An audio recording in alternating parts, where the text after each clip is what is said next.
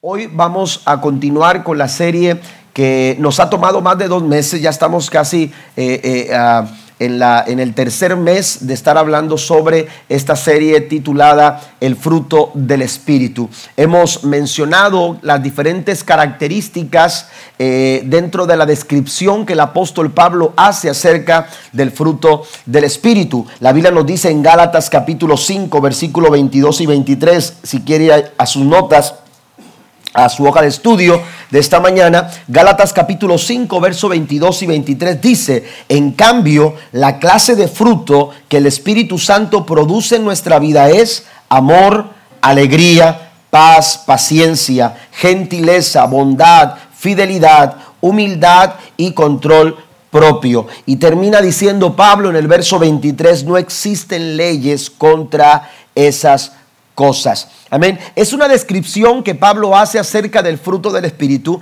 la cual, hermanos, eh, eh, menciona nueve cualidades. Hoy vamos a hablar de la novena cualidad, la cual eh, hemos llamado esta mañana dominio propio. Algunas versiones mencionan la palabra templanza, otros dicen control propio, otras dicen dominio propio, algunas otras dicen autocontrol, ah, diferentes expresiones, pero que realmente realmente es, es lo mismo. Pero la verdad es que todos necesitamos dominio propio, todos necesitamos tener o desarrollar esta clase de cualidad en nuestra vida. Recuerde que las nueve cualidades del fruto del Espíritu forman el carácter de Cristo en nosotros. Si queremos parecernos a Jesús, entonces debiéramos dejar que el Espíritu Santo tome control de nuestras vidas y de esta manera el resultado, cuando el Espíritu Santo toma control de tu vida y de mi vida, el resultado es el fruto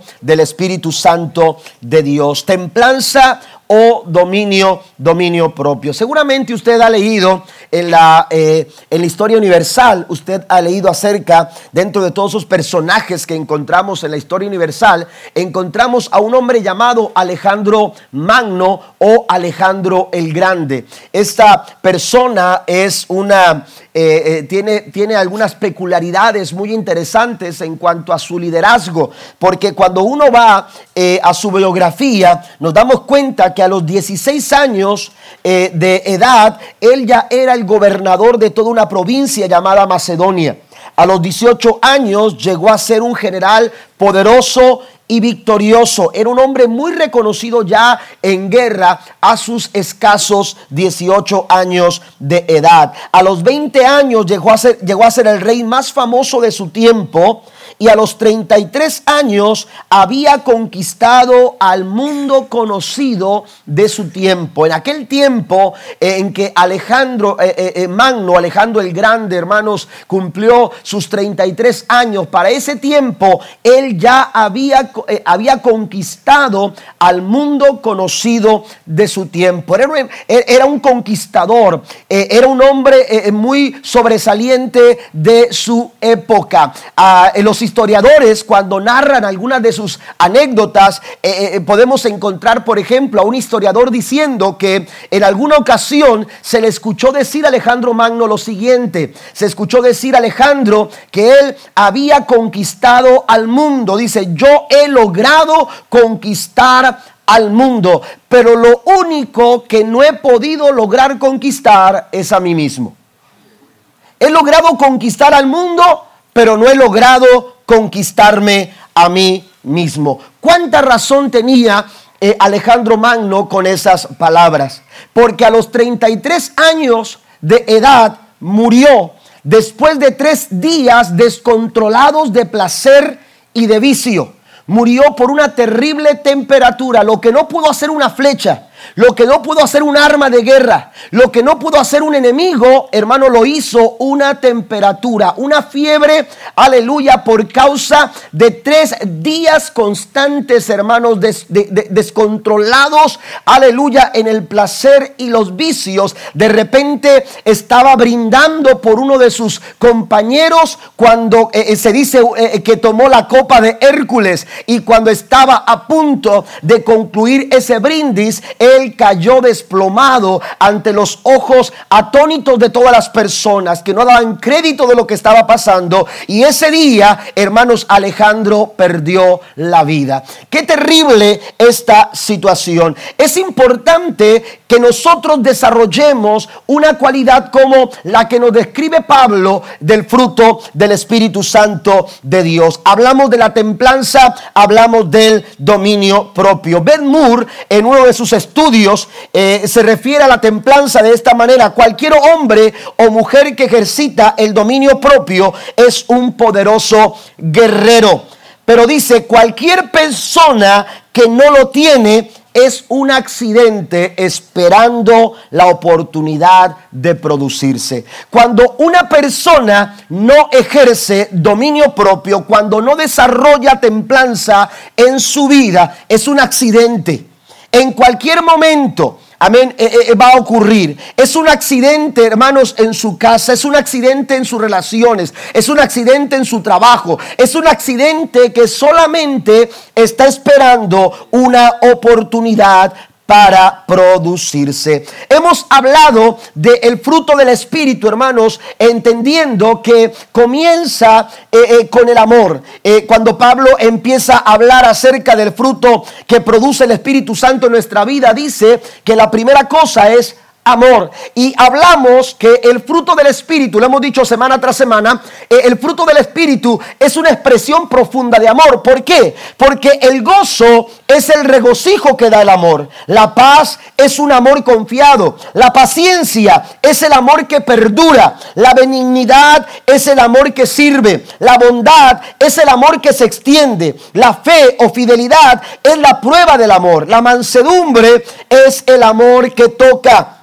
Mientras que la templanza o dominio propio es la restricción del amor. Cuando uno, eh, eh, aleluya, eh, experimenta la, la, la templanza y el dominio propio, uno entiende, hermanos, que a través del Espíritu Santo, el Espíritu Santo lo que está haciendo, aleluya, de alguna manera, lo que el Espíritu Santo está haciendo es trayendo dominio amén, dominio a nuestra vida y, viene a traer autocontrol para que nosotros podamos, aleluya, poder disfrutar del amor de Dios en nuestros corazones. ¿Qué es la templanza? Cuando uno se pregunta sobre lo que es la templanza o el dominio propio, uno tiene que ir a, lo que es, a, a lo que Pablo estaba pensando. Y recuerde que Pablo escribe en griego y la palabra griega que utiliza el apóstol Pablo traduce las siguientes palabras continencia, dominio propio, temperancia,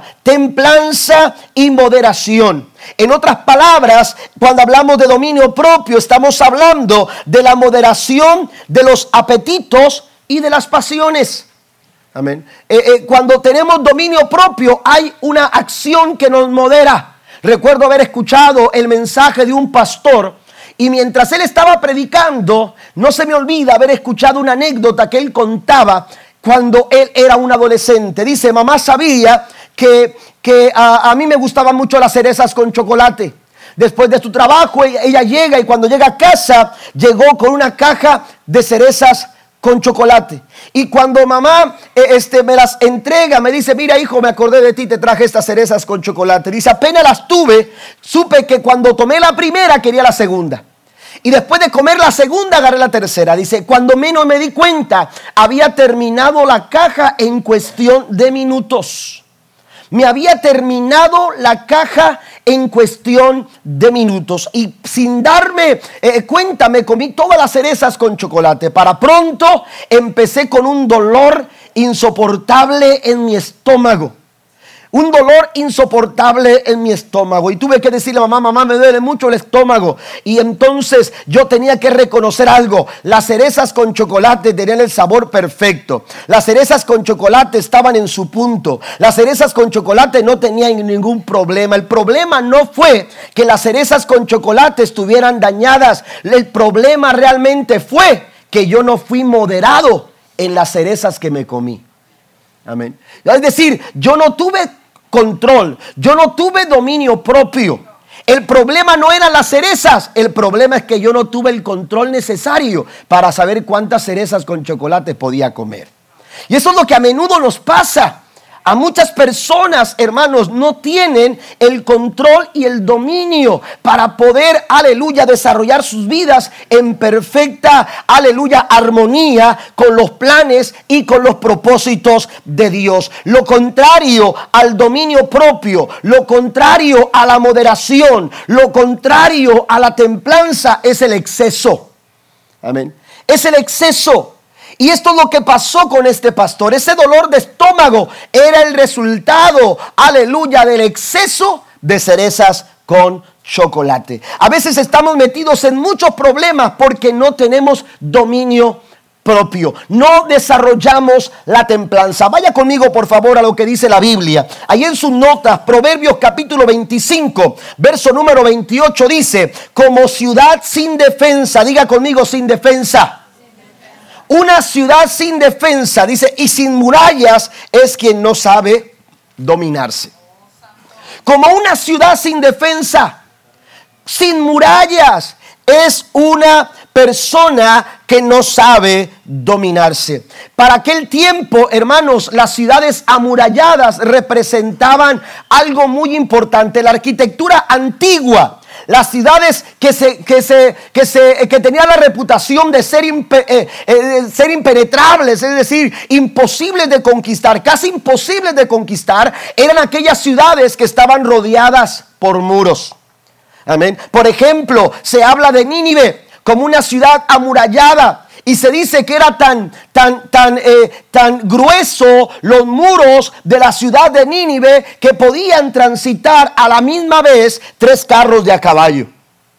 Eran, eran anchos. También se señala, por ejemplo, a Babilonia, que en esos muros de Babilonia vivían personas. ¿Por qué? Porque su anchura era tal que podían habitar familias enteras. ¿Por qué? Porque podían transitar sobre esos muros seis carros de a caballo.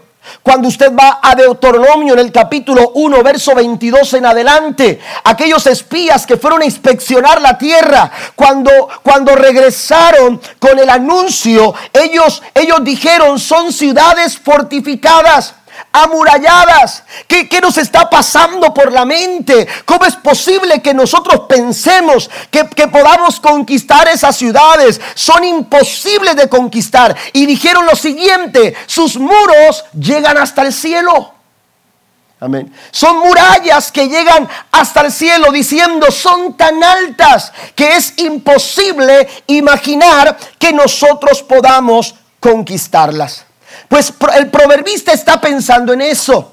El proverbista está pensando en la reputación de aquellas ciudades, aleluya, que tenían murallas en derredor de ellas. Se cree que cuando Babilonia fue sitiada para ser conquistada, eh, eh, el tiempo para conquistarla fueron tres años.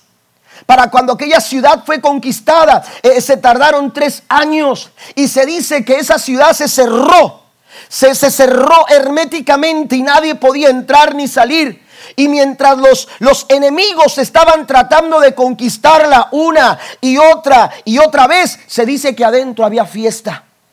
¿Por qué? Porque se sabían inconquistables. Amén. Entonces cuando el proverbista dice, una persona que no sabe dominarse es como una ciudad que no tiene protección. Su familia su matrimonio, su persona.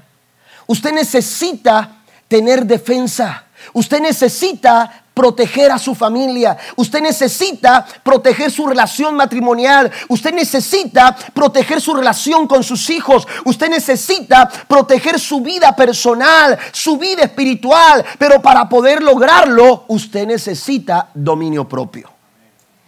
Dominio propio. Ahora, ¿cómo podemos identificar a una persona, a un creyente que, ejercita el dominio propio.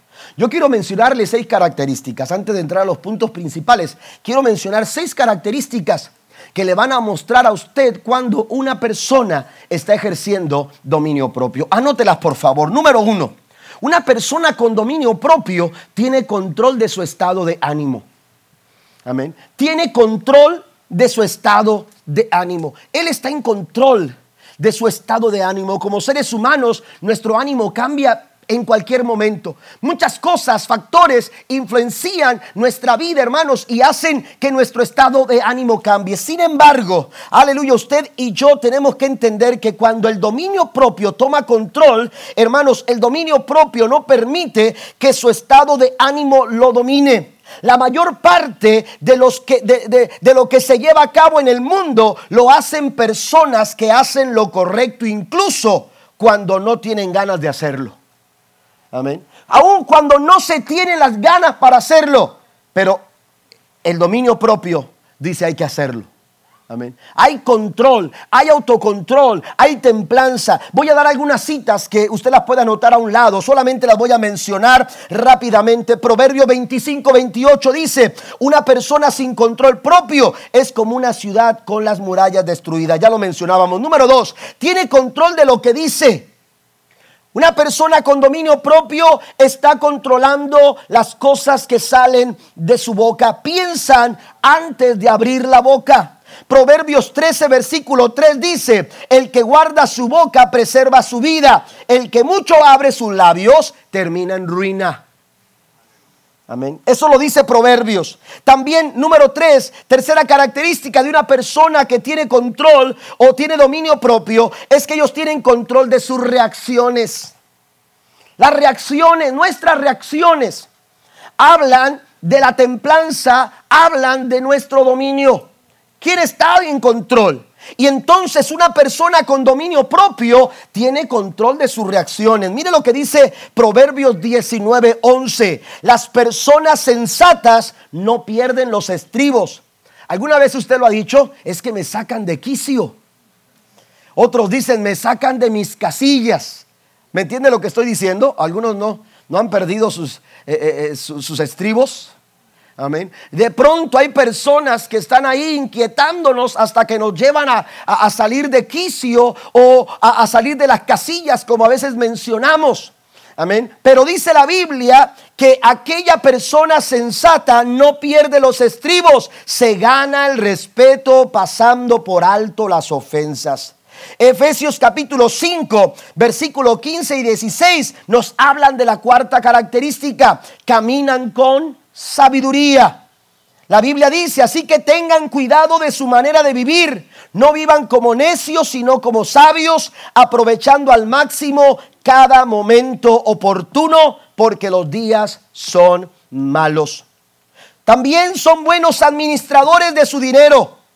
Proverbios 21:20 dice, en casa del sabio abundan las riquezas, pero el perfume, y el perfume, perdón, pero el necio todo lo despilfarra. Una persona, hermano, sensata, una persona con dominio propio, le dice al dinero a dónde tiene que ir. Pero hay personas que ahora se están preguntando, apenas termina eh, eh, la semana y, y ya recibieron el cheque y entonces dicen, ¿a dónde se fue el dinero? ¿A dónde se fue el dinero? Ganamos tanto, pero ¿a dónde se está yendo el dinero? Una persona que tiene autocontrol, que tiene dominio propio, sabe a dónde está su dinero. Sabe a dónde se va el dinero. El, el dinero no lo domina, él está en control. Él tiene el control de sus finanzas. También, número seis, mantienen una buena salud. Mantienen una buena salud. El dominio propio también nos ayuda, hermanos, a vivir una vida saludable. La Biblia nos dice en, aleluya, Primera Tesalonicenses capítulo 4, verso 4, la nueva versión eh, internacional, dice que cada uno sepa dominar su propio cuerpo en forma santa y respetuosa. Dicen que la esposa del presidente ah, Lyndon Johnson, en cierta ocasión, cuando el presidente tenía sobrepeso, eh, la esposa se acercó y le dijo, tienes que hacer algo con eso. Amén. Tienes que hacer algo con eso. Y le dijo seriamente, tienes que hacer algo con eso. Porque el que no puede, si tú no puedes, eh, dice, no puedes, no podrás gobernar al país si tú no puedes gobernarte a ti mismo. Amén. Si tú no te puedes gobernar a ti mismo, tú no podrás gobernar al país. Una persona que tiene bajo control, hermanos, es una persona, aleluya, que guarda y protege su, vida, su salud. Es importante entonces que entendamos este concepto de la, de, de la templanza y del dominio propio. Proverbios capítulo 16, versículo número 32 dice, mejor es ser paciente que poderoso, más vale tener control propio que conquistar toda una ciudad. Amén. La pregunta en esta mañana es cómo podemos nosotros desarrollar dominio propio. Y yo quiero mencionarle cuatro recomendaciones que yo quiero que usted considere. La primera de ellas, número uno, la primera recomendación, hermanos, es que tenemos que mantenernos conectados con Cristo. Manténgase conectado con Cristo. Usted tiene que mantenerse conectado con Jesús. Esto parece una obviedad esto es obvio. Es obvio, pastor. ¿Para qué tomamos tiempo de hablar de aquellas cosas que son obvias? Y es que a veces lo obvio, hermano, nos lleva al terreno de lo peligroso. ¿Por qué? Porque nos lo olvidamos, porque no lo recordamos, porque lo abandonamos, porque lo dejamos arrumbado. Pero es importante, hay cosas que no podemos abandonar, hay cosas que no podemos poner en, esa, en ese stand de la obviedad. Tenemos que tenerlas presentes todos los días, tenemos que tenerlas presentes en nuestra memoria, en nuestro pensamiento. Y esto, esto, esto es algo importante. Usted y yo necesitamos conectarnos con Cristo todos los días. No es, no, es, no es que ayer estuviste conectado, no es que hace una semana estuviste conectado, no es que hace un año estuviste conectado. Mire lo que dice la Biblia en Juan capítulo 15, versículo 5. Yo soy la vid, vosotros los pámpanos, el que permanece en mí, dice, y yo en Él, no está hablando en tiempo pasado, no está hablando en tiempo futuro, Él está hablando en tiempo presente. Amén. Es en tiempo presente, no es, no es, no es, ayer, no es, no es hace 10 días, no es hace 5 años, es el ahora. Tú necesitas estar conectado con Cristo, porque al estar conectado con Cristo, tú vas a fortalecer el desarrollo del dominio propio en tu vida. La Biblia dice, hablando Jesús, el que permanece en mí y yo en él, este lleva mucho fruto. Mira la expresión de Cristo. Cristo está, aleluya, diciendo con toda claridad, esta clase de fruto que el Padre está buscando en ustedes, no es algo que se produce en ustedes de forma natural. No es algo, aleluya, que pueden producir ustedes. No se trata del fruto del creyente. No se trata del fruto de los santos. No se trata del fruto de aquel que va a la iglesia. Se trata del fruto del Espíritu Santo de Dios. Se trata de la obra del Espíritu Santo de Dios en mi vida. ¿Estamos de acuerdo? Se trata de lo que el Espíritu Santo produce en nuestro corazón. ¿Y cómo, puedo, eh, eh, cómo se puede producir eso en mi vida si yo no estoy conectado con Jesús? Ayer estuvimos trabajando aquí en la iglesia haciendo algunas cosas. Entre unas de las cosas que estamos haciendo es poniendo una máquina nueva eh, para aumentar las toneladas de aire. Yo sé que está caliente ahora porque eh, apareció una falla esta mañana y lamentablemente estamos batallando con las máquinas que ya teníamos, pero está, eh, eh, vamos a trabajar en eso. Dios permita mañana. ayer se nos, nos cerraron las tiendas y ya no pudimos comprar algo que necesitábamos, pero este, se va a trabajar en eso. pero ah, entre las cosas que hicimos ayer también fue que estuvimos cortando árboles y, y, este, y estuvimos cortando las ramas de un árbol y, esas ramas que se cortaron, hermanos, ya no van a producir flor, ya no van a producir fruto. ¿Por qué? Porque ya no están conectadas con el árbol. Amén. Cuando la rama es cortada, la rama, amados hermanos, ya no puede producir nada. ¿Por qué? Porque no se trata del fruto de la rama. Se trata, hermanos, de lo que el árbol, como tal, como vid, cuando la rama no está conectado con el árbol, la rama muere la rama se seca, la rama no produce. Cuando tú no estás conectado con el árbol de vida que se llama Jesús, cuando no estamos conectados con la persona de, Cristo, cuando no estamos relacionándonos con Él, hermano, la rama se seca, la rama se muere. Por eso necesitamos conectarnos con Él. Yo soy la vida, dice el Señor. Aleluya, si tú permaneces en mí y yo permanezco en ti, tú vas a llevar mucho fruto. Den un aplauso al Señor esta mañana. La forma en que vamos a ver el fruto en nuestra vida manifestarse es cuando nos conectamos con Jesús. Hay que conectarse con Cristo. Usted puede escuchar muchos mensajes. Usted puede leer eh, eh, la Biblia. Usted puede, aleluya, cantar y saberse todos los cantos que se cantan en todas las iglesias de todo el mundo. Sin embargo, si tú no te conectas con Cristo, hermano, de nada sirve. Tú tienes que relacionarte con Jesús. Tú tienes que tener una conexión personal con Cristo. Jesús lo dijo categóricamente. Este lleva mucho fruto. ¿Por qué? Porque separados de mí, cuando la rama no está en el árbol, separados de mí, nada podéis hacer. El fruto no se, no se hace esperar cuando estamos conectados con la vid. No se hace esperar, se hace evidente. El fruto es la consecuencia. El fruto es lo natural. El fruto es lo más normal. Cuando nosotros estamos conectados con Cristo, lo normal es que nosotros demos fruto. Lo anormal sería que nosotros digamos que estamos conectados con Jesús, pero que el fruto no se deje ver en nuestras vidas. Eso sería anormal. Porque lo normal es que si tú estás conectado con Cristo, el fruto se hace evidente. Número dos, la segunda recomendación es no pierda de vista su propósito.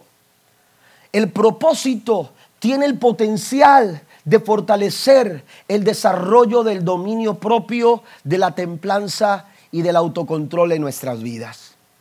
¿Quiere usted desarrollar un mayor dominio propio en su vida? Aleluya, como esposo, como esposa, como padre, como hijo, en su trabajo. Eh, eh, recalque los propósitos. Los propósitos que usted tiene esta semana, los propósitos que usted tiene este mes, los propósitos para este año. ¿Sabe por qué perdimos el rumbo? Llega, llega, llega el fin de año y decimos, este próximo año, eh, eh, yo no sé cómo lo voy a hacer, pero, pero, pero voy a ir al gimnasio y voy a perder 10 libras por lo menos. Amén. Y fuimos al gimnasio y todo lo que perdimos fueron los lentes. Los pusimos en no sé dónde y ya no los encontramos. ¿Me entiende? A veces cometemos el error. ¿Por qué? Porque estamos, no estamos presentes con el propósito. Cualquier cosa nos roba la oportunidad de crecer en las metas que nosotros, o de alcanzar las metas que nos hemos trazado. ¿Por qué? Porque perdemos de vista los propósitos. El propósito te va a poner en el rumbo correcto. El propósito te va a alinear, te va a acercar a lo que, a lo que Dios quiere que, nosotros hagamos. Mire, hay una cita que recurrentemente vamos a estar viendo en las próximas, en las próximas recomendaciones, pero quiero que lo veamos. Eh, Primera Corintios capítulo 9, verso 24 y 25, la nueva traducción viviente dice, no se dan cuenta de que en una carrera todos corren, pero solo una persona se lleva el premio.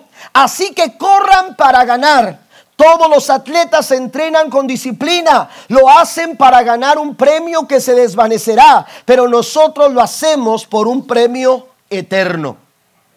Pablo habla del atleta, Pablo habla de aquella persona que, toma tiempo, que se esfuerza, que se dedica, que se exige. ¿Por qué? Porque es una, es una persona de alto rendimiento. Es un atleta, aleluya, de exigencia. Es un atleta de una competencia, aleluya, eh, de nivel alto. Y este tipo de personas saben, aleluya, cuáles son sus por qué.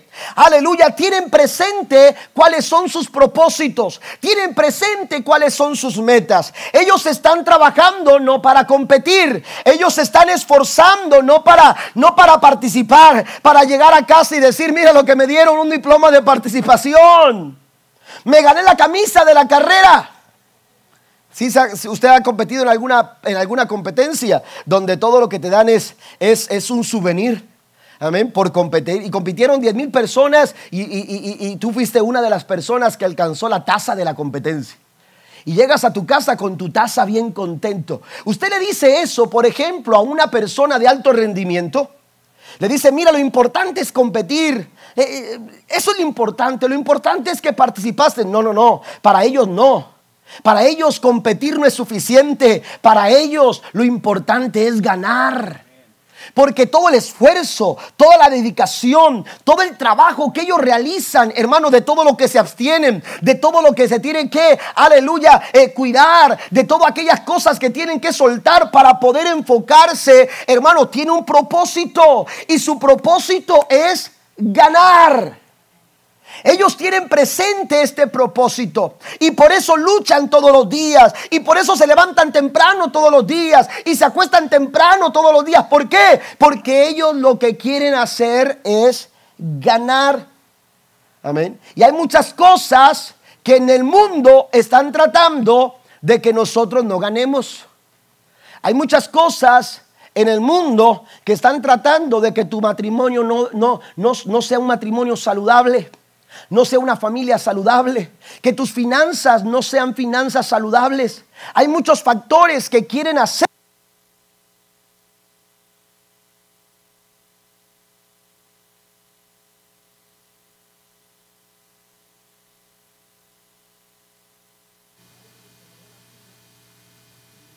Mía todavía traigo pila. Yo todavía aquí le puedo seguir. ¿Ok? Bueno, entonces eh, eh, hay tantas cosas en derredor tuyo que quieren hacer, aleluya, menguar tu carrera. Y todo lo que quieren hacer es que tú te conformes con participar. Pero Pablo aquí dice, no, nosotros no estamos compitiendo en esta carrera, aleluya, solamente para competir. El que se prepara lo tiene que hacer para poder ganar. ¿Cuántos están de acuerdo con ello? Aleluya, estamos preparándonos para ganar, pero tenemos que tener claro nuestro propósito. Tenemos que tener claro nuestro propósito. Mire, cuando usted lee las cartas del apóstol Pablo, Pablo utiliza mucho una, una palabra que es huir. A los corintios les dice en varias ocasiones, por ejemplo, se los dice en el capítulo 10 de su primera carta, verso 14, les dice, por tanto, dice, huyan Amén. Tienen que, dice, por tanto, eh, amados, amados hermanos, amados míos, le dice, tienen que huir. Huyan. Eh, a, Timoteo en el capítulo 2 de su segunda carta, verso 22, les dice, huyan de las pasiones juveniles.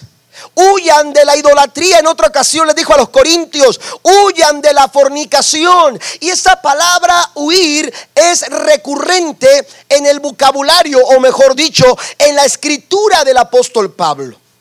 Hay que estar alerta de aquellas cosas de las que tenemos que huir. Amén. No se trata de qué tan fuerte soy, qué tan, qué tan capaz soy, qué tanta habilidad tengo para, para, para librarme de esta situación. Literalmente Pablo dice, no te quedes ahí, huye, huye. Tienes que alejarte, porque hay personas que les gusta coquetear con las cosas del mundo. Hay personas que les gusta coquetear con el pecado. Y cuando empezamos a coquetear con este tipo de cosas, hermanos, aleluya, podemos estar entrando en mucho peligro. Dicen que una persona buscaba un chofer para manejar uno de sus trailers. Y entonces encontró tres solicitudes. Y llegó el primero y le dijo, oye, eh, ¿será, ¿será que tú seas muy capaz para manejar? Le dijo, bueno, quiero que vayas y manejes a cierto lugar y le dijo, hay, una, hay un barranco ahí, quiero ver qué tan hábil tú eres para manejar eh, eh, en una situación como esta. Y aquel hombre empezó a manejar y se puso, hermanos, como a unas cinco millas, perdón, cinco, cinco pies del barranco llevó el carro, llevó el, el, el tráiler, hermanos, a, una distancia de cinco pies y siguió para adelante. Fue impresionante. Fue con el segundo y le dijo, bueno, quiero llevarte a cierto lugar. Hizo lo mismo, lo llevó a tal lugar y le dijo, quiero que manejes. Eh, eh, ¿Qué tan capaz eres para enfrentar esta situación? Y aquel hombre se pegó al barranco, hermanos, como, como unas tres, unas, unos tres pies de distancia. Eso fue más impresionante. Y el tercero llegó y le dijo, mira, quiero saber tus habilidades a la hora de manejar y quiero saber qué tan capaz eres para manejar mi tráiler.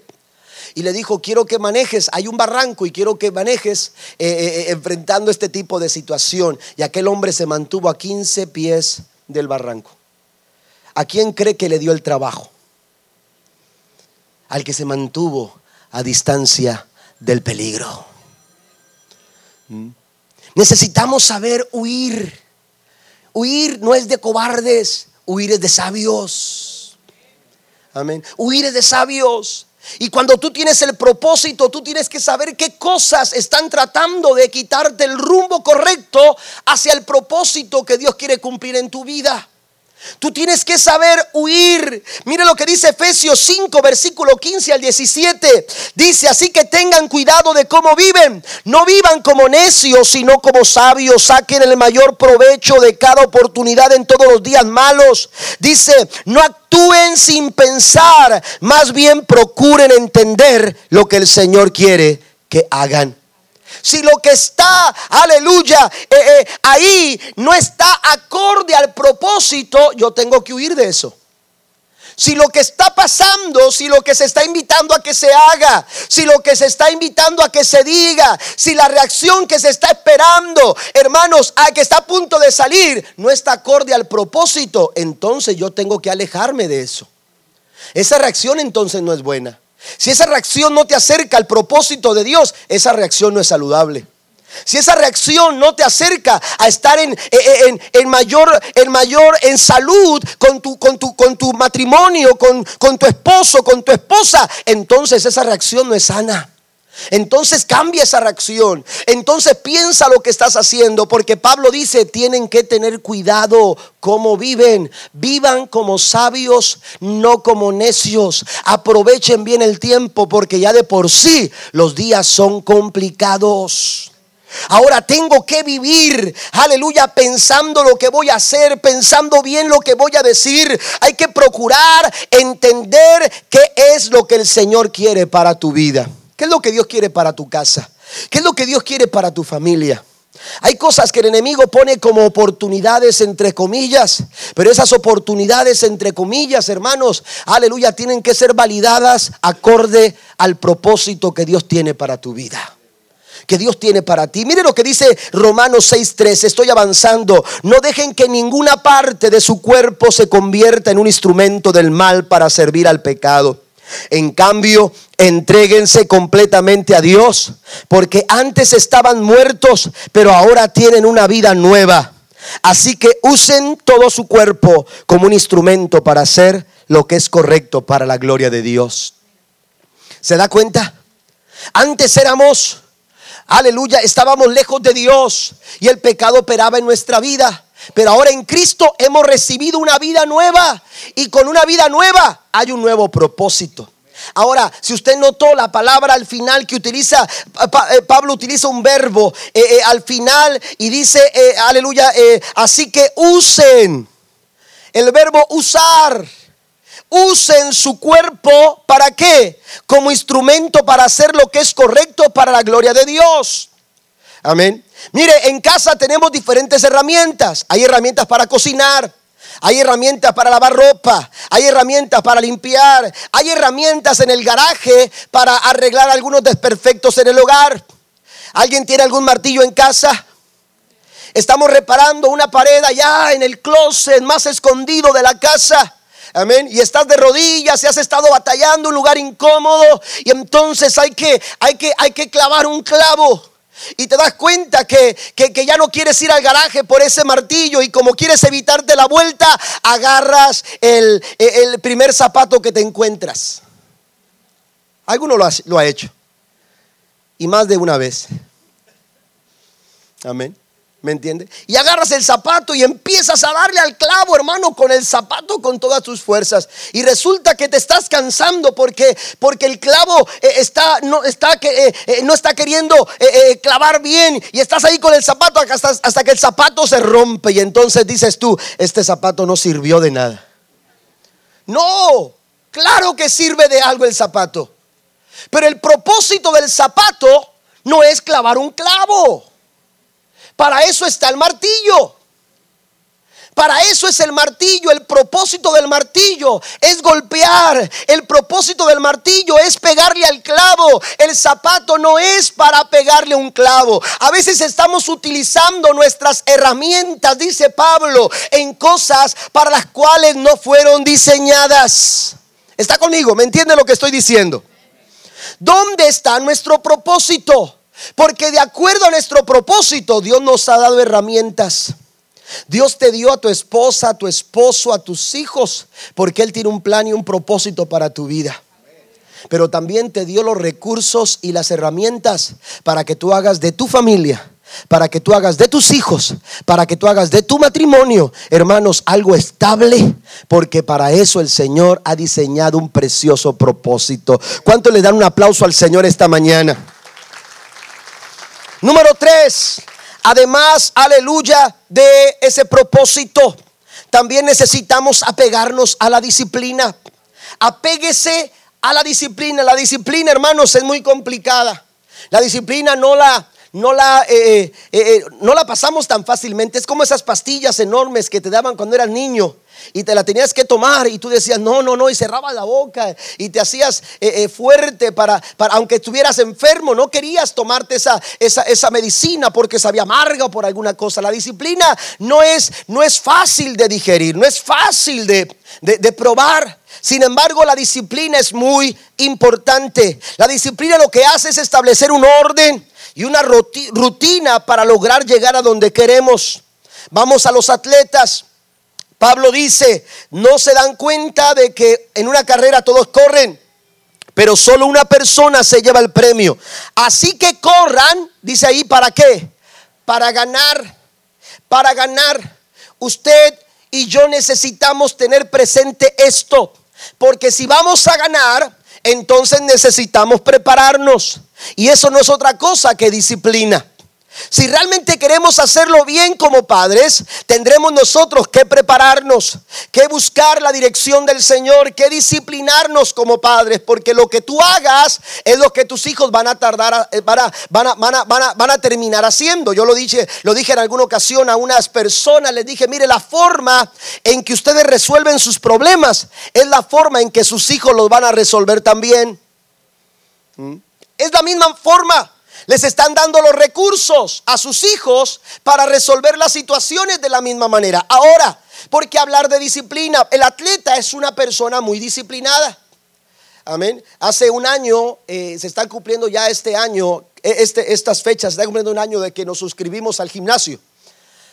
Yo más que por decisión propia, amén, fue por el, alboroto de todos en casa de que iban a hacer ejercicio y que esto y que aquello y lo otro y algunos hermanos de la iglesia también que iban a ir al, gimnasio y, resulta hermanos que ya está para cumplirse un año y yo creo he ido como unas tres, cuatro veces.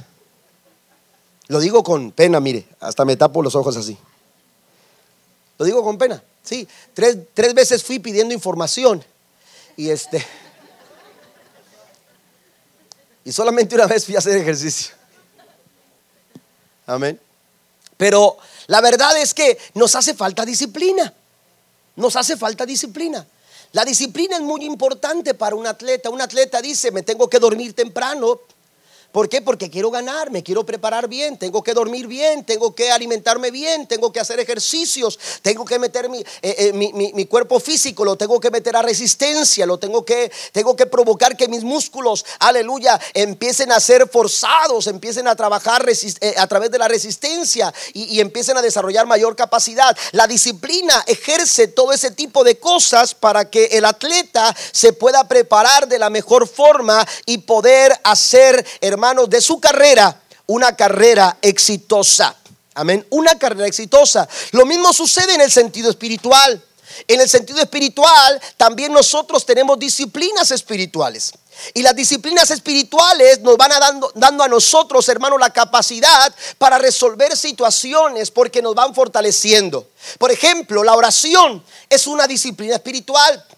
Y la oración no solamente resuelve eh, eh, eh, o, trae a, la luz la respuesta que tú necesitas, porque a veces pensamos, es que estoy orando y estoy pidiendo una respuesta. A veces la oración no es solamente para darnos una respuesta, la oración también es para fortalecernos. La oración también se utiliza para fortalecer nuestros corazones. La oración, el ayuno, la lectura bíblica, la memorización de una escritura, eh, eh, el compañerismo. El compañerismo es una disciplina espiritual y a veces no lo estamos ejerciendo esta disciplina. ¿Por qué? Porque eh, tenemos tanta dificultad para relacionarnos con las personas. Amén. Porque a todos les encontramos algo negativo. Amén. Pero no encontramos, como somos tan gente tan positiva, no encontramos eh, alguna área eh, en cómo hacer, hacer conexión con esas personas. Pero la verdad es que todos tenemos nuestro lado. Y lo importante aquí es aprovechar del compañerismo para fortalecernos. Y el compañerismo también es una disciplina espiritual que Dios ve con agrado. Por eso dice, mirad cuán bueno y cuán delicioso es habitar los hermanos juntos y en armonía. Nosotros eh, eh, eh, utilizamos una, una, una, manera de, desarrollar un devocional por medio de cuatro pasos.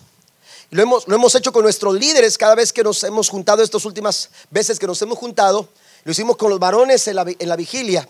Y, son cuatro pasos bien sencillos que usted puede utilizar con su esposa, usted puede utilizar con sus hijos, y, y son bien interesantes. Amén. Solamente usted necesita identificar una escritura el primer paso es una escritura. El segundo paso es una observación de lo que está leyendo. Haga una observación. ¿Qué es lo que está pasando en lo que estoy leyendo? El tercer paso es aplicar las observaciones. ¿De qué forma puedo aplicar las observaciones del pasaje a mi vida? Y número cuatro, ¿de qué manera puedo orar utilizando lo que he observado? Y esas cuatro cosas en cinco minutos usted desarrolla un devocional productivo. Y usted se fortalece. Porque las disciplinas espirituales, hermanos, eh, eh, sucede lo que sucede con el ejercicio. Cuando usted empieza a hacer una rutina, eh, y empieza, primero le duele, ¿verdad? Pero después empieza usted a, perseverar en esos ejercicios y de repente empieza a decir, ah, ya me estoy viendo como el pastor. Ya estoy sacando el cuerpo así como del pastor, todo fuerte y fornido, ¿verdad? Y entonces, eh, sí, porque es disciplina. es una disciplina. Y entonces usted empieza a ver que sus músculos empiezan a desarrollarse a través de la disciplina, de la rutina. Y eso es lo que pasa en el sentido espiritual. Su fe va a ser más fuerte, su expectativa va a ser más alta. Aleluya, su esperanza va a ser mayor, su vida espiritual va a crecer. Ese es el, asunto, aleluya, al, que Dios quiere llevarnos con las disciplinas espirituales. Por ejemplo, a Geo, eh, aleluya, Dios lo levanta para, para, para hablar al pueblo de Judá porque había sucedido algo. Habían regresado de, estar en tiempo de esclavitud. Y cuando llegan a, Judá, al territorio de Judá, todos empiezan a trabajar para, alinear sus casas, para prepararlas, para, para, para hermosearlas. Y la Biblia dice que habían pasado 15 años y, y, las casas de cada persona y de cada familia estaban en perfectas condiciones. Pero Ageo se da cuenta que la casa de Dios estaba arrumbada. La casa de Dios estaba desolada. La casa de Dios estaba abandonada. Y entonces Dios a través de Ageo le dice al pueblo, esto es lo que dice el Señor de los ejércitos celestiales. Miren lo que les está pasando. ¿Qué es lo que les estaba pasando? Ellos trabajaban la tierra. Dice, siembran mucho y cosechan poco. Y lo que levantan en sus cosechas, lo echan en saco roto. Porque separados de mí, dice el Señor, ¿se acuerda que mencionamos eso en el primer punto? Separados de mí, nada podéis hacer. Si quieres ser una persona fuerte y sólida, con dominio propio, usted necesita conectarse con Cristo. Usted necesita, aleluya, establecer claro el propósito. Usted necesita también de la disciplina. Y por último, amados hermanos, Número cuatro, mantenga la perspectiva. mantenga la perspectiva. Volvamos al versículo número 25 de 1 Corintios 9. Todos los atletas entrenan con la disciplina, lo hacen para ganar un premio que se desvanecerá, pero nosotros, dice Pablo, nosotros lo hacemos por un premio eterno. Pablo está enfocado. Pablo está enfocado. En otra ocasión Pablo les dice lo que antes yo tenía por ganancia, por algo sobresaliente, por algo muy importante. Lo que antes yo decía, estos son, esto es lo más, lo, más, eh, eh, eh, lo más especial que he podido lograr. Ahora todo eso lo tengo por basura, dice Pablo. ¿Por qué? Porque ahora, ahora mi perspectiva es diferente. Ahora mi pensamiento es completamente distinto. Ellos corren en el estadio para buscar una corona o un premio temporal, momentáneo, material. Pero en cambio nosotros estamos buscando una, una, una premiación y una corona celestial. ¿Cuántos dicen amén a esto? Tenemos que enfocarnos en lo eterno. Tenemos que enfocarnos en lo eterno. Si usted está viniendo a la iglesia para pasarla bien el resto de la semana, eso, eso me suena bien, pero no es lo suficiente. Usted necesita prepararse para entender que su lugar no está en esta tierra, su lugar está en el reino celestial. ¿Cuántos dicen amén? Eso es lo que tenemos que buscar todos los días. No perder de vista nuestro enfoque. Pablo dice, estamos buscando un premio eterno. La meta de Pablo era la vida eterna. Entrar al cielo y escuchar a Jesús decir, bien, buen siervo y fiel. En lo poco fuiste fiel. Ahora en lo mucho te pondré. Entra en el trono de tu Señor. Bendito su nombre para siempre. Esa es, ese es la perspectiva correcta. Esa es la perspectiva correcta. Mire que Pablo en Filipenses capítulo 3, verso 13 dice, no, amados hermanos, no lo he logrado. No lo he logrado. ¿A qué se refiere Pablo si Pablo había logrado los nueve dones espirituales? Era un hombre, hermanos, que escribió cartas a sus iglesias, un desempeño admirable. Por años se decía que Pablo era el hombre ganador de almas más importante de todos los tiempos, hasta Billy Graham. Después Billy Graham llega y ahora es el hombre que más almas ha ganado en todos los tiempos para el Señor. Pero Pablo, aleluya, era un hombre sobresaliente, su ministerio era impresionante, su liderazgo, la influencia del apóstol Pablo en el primer siglo y a través de sus cartas, hermanos, a toda la iglesia en general, es impresionante. Sin embargo, él dice, no pretendo haberlo alcanzado ya. ¿Por qué? Este hombre escribió en cierta ocasión que conocía a alguien que había llegado hasta el tercer cielo. Aleluya, los estudiosos dicen que se estaba refiriendo a sí mismo. Pero no se quería referir a sí mismo para no ser eh, tildado de orgulloso o de vanagloria. Y entonces dijo, conozco a alguien que llegó hasta el tercer cielo.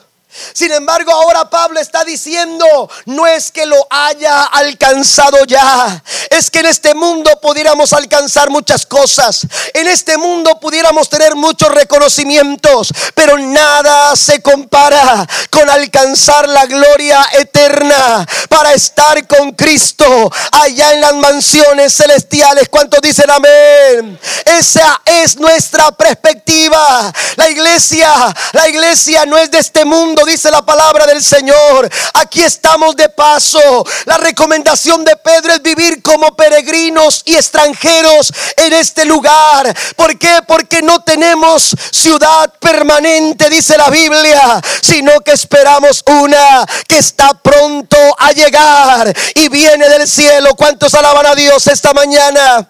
Póngase de pie conmigo, por favor. Esa es la perspectiva correcta. Necesitamos tener presente, amados hermanos, que nuestro premio, que nuestro más grande galardón no está en esta tierra.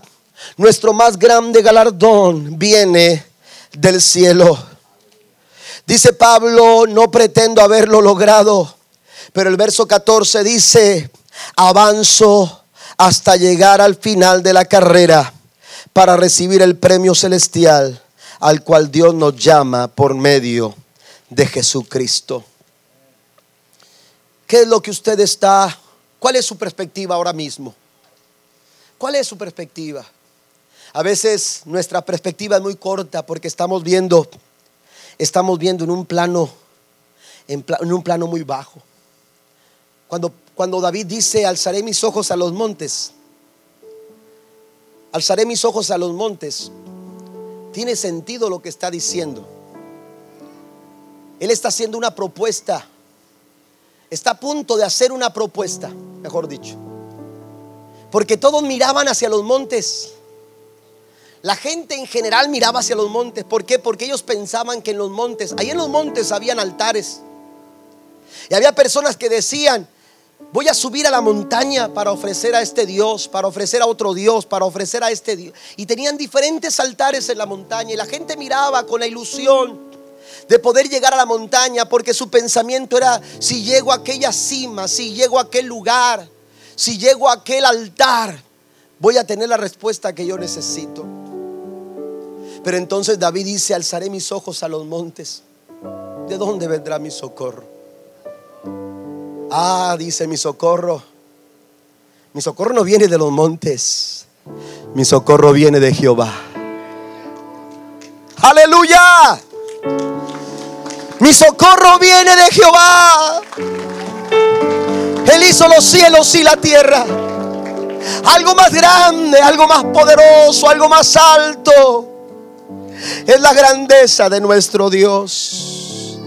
Es el auxilio de nuestro Dios. Yo no sé cuál sea tu situación esta mañana, pero Dios puede resolver cualquiera que sea tu situación.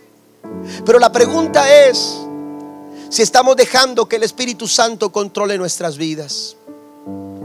Si el Espíritu Santo controla nuestras vidas, entonces Él lo que va a hacer es desarrollar dominio propio en nuestros corazones. Le gustaría en esta mañana venir delante de la presencia del Señor y decirle, Señor, yo necesito desarrollar dominio propio en mi vida, templanza. Hay un pasaje con el que concluyo en el estudio que usted tiene. Lo voy a leer. Dice, ustedes dicen, se me permite hacer cualquier cosa. Esto lo repite Pablo dos veces. Y en las dos da dos diferentes respuestas. Primero dice, aun cuando se me permite hacer cualquier cosa, no, no es lo que me conviene. No todo me conviene. Aun cuando se me permite hacer cualquier cosa, no todo trae beneficio. Amén. ¿Qué es lo que nos conviene? Vamos a filtrar las cosas a través de este pasaje. ¿Qué es lo que le conviene a tu familia? ¿Qué es lo que les conviene a tus hijos? ¿Qué es lo que les conviene a tu trabajo? ¿Qué es lo que le conviene a tus finanzas? ¿Qué es lo que realmente trae beneficio a tu vida espiritual? Si lo que, si lo que estás a punto de hacer, si lo que estás a punto de decir, si lo que estás pensando realizar en tu vida no trae beneficio, no trae edificación, no, no, no es algo que te conviene ni a ti, ni a tu familia, ni a los que amas, ni a tu iglesia, entonces eso no está bien. Pero para determinar no hacerlo, necesitamos dominio propio. No es que no, no es que no tengas lo suficiente para vivir, es que a veces estás gastando más, más de lo que trabajas, más de lo que ganas, porque no estás teniendo control, no estás teniendo dominio propio. Yo mencionaba esta mañana, yo puedo salir y comprar una, una, ir aquí a la agencia y sacar una camioneta tengo años queriendo tener una camioneta. Pero sé mi situación actual. Tengo otras prioridades. ¿De qué me sirve sacar una camioneta ahora si no la voy a poder pagar durante los próximos meses? ¿Y por qué no la he sacado? Porque me he controlado. Amén. Porque hemos tenido dominio propio. Porque sabemos lo que conviene y lo que no conviene.